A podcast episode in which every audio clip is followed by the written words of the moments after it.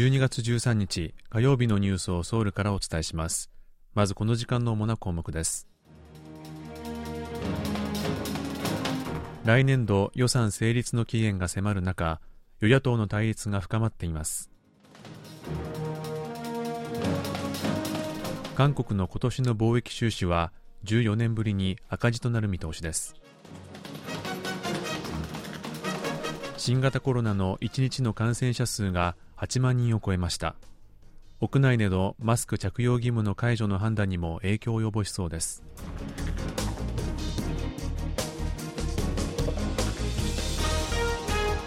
今日はこうしたニュースを中心にお伝えします。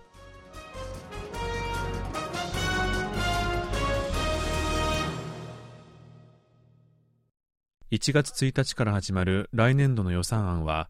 与野党間の交渉が滞り議決の予定が今月初めから15日に延期されましたが期限が2日後に迫る中依然として水は深いままとなっています。与野党の代表とキム・ジンピョ国会議長は10日議決期限の延長に合意しました。また新しい期限の15日までに与野党間の交渉がまとまらない場合は国会に提出された政府案または野党の修正案を採決することにしました。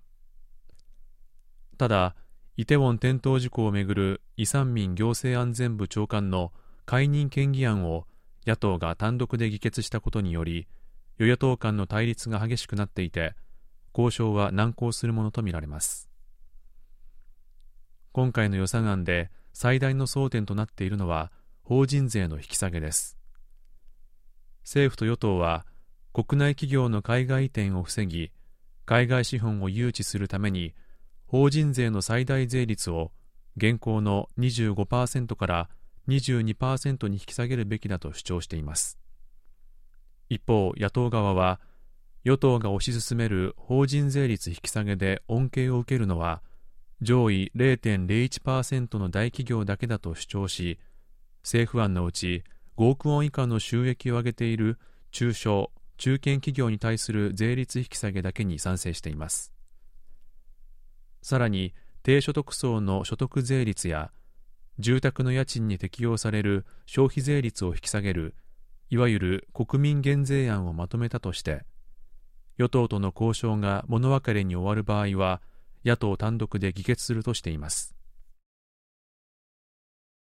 韓国の今年の貿易収支は14年ぶりの赤字となり赤字幅は初めて500億ドルを上回り過去最大の赤字となる見通しです。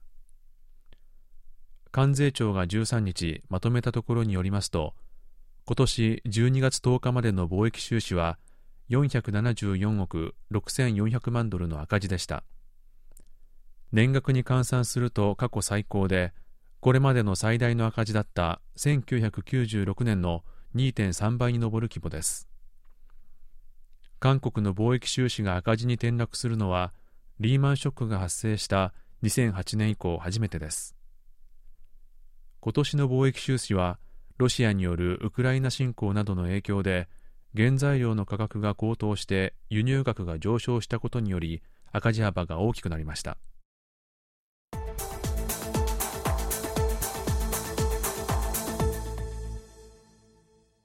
韓国と中国の外相が会談し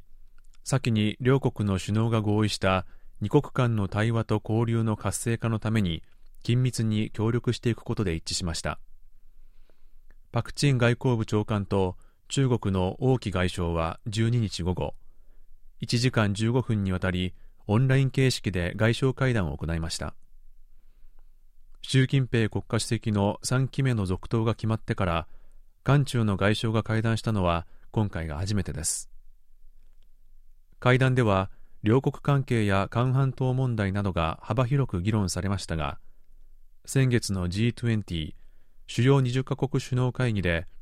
両首脳がさまざまなチャンネルにおけるコミュニケーション活性化の必要性で同意したことを受け外相レベルでも緊密に協力していくことで一致しました。また両外相は中国が韓半島問題において建設的な役割を果たしていくことに加えさまざまな分野で実質的な成果を達成するために積極的に協力していくことを確認しました。こうした議論をきっかけにアメリカのサード高高度迎撃ミサイルシステムの韓国への配備に反発して中国が取った韓流文化の中国への流入を制限する玄関令と呼ばれる報復措置が解除されるかどうかに注目が集まっています。新型コロナウイルスの1日の新たな感染者数は8万人を上回りこの3ヶ月間で最も多くなりました。中央貿易対策本部によりますと新型コロナの感染者は13日午前0時までに新たに8万6852人が確認されました。月曜日に発表される日曜日の感染者数は週末は検査件数が減るのに伴って少なめになることが一般的ですがそれでも13日火曜日は前日のおよそ3.8倍と大幅に増加しています。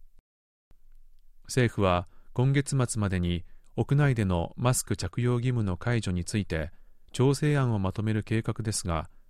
最近の感染者数の増加傾向が影響を及ぼす可能性もあるとみられています。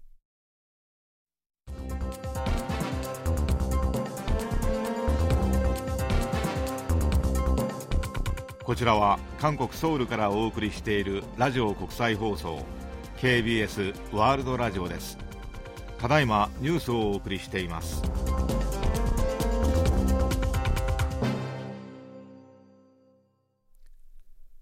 サムスン電子は13日アメリカの環境団体が主催する表彰式で持続可能な商品賞を受賞しました。アメリカの NGO シールは2017年から毎年持続可能な環境のための取り組みを行っている企業や団体などを表彰していてサムスン電子は今年スマートフォンの部品を作る原料として廃棄された漁網を活用した点が認められ持続可能な商品賞を受賞しました。サムスン電子は今年の初めギャラクシー S22 シリーズなどの製品を発売した際に漁網をリサイクルした原料を初めて採用したと明らかにしました。また今年下半期に行った新製品発表会でも折りたたみ式スマートフォン Galaxy Z フリップ4や Galaxy Z フォールド4などの部品に漁網をリサイクルした原料を採用したと発表しました。アカデミー賞と並んでアメリカの2大映画賞とされるゴールデングローブ賞でパク・チャヌク監督の映画「別れる決心」が外国語映画賞にノミネートされました。ゴールデングローブ賞を主催するハリウッド外国人映画記者協会は12日第80回ゴールデングローブ賞の部門別の候補作を発表しました。今回の外国語映画賞にはパク・チャヌク監督の別れる決心のほかドイツの西部戦線異常なしアルゼンチンのアルゼンチン1985歴史を変えた裁判。ベルギー、フランス、オランダ3カ国合作のクロース。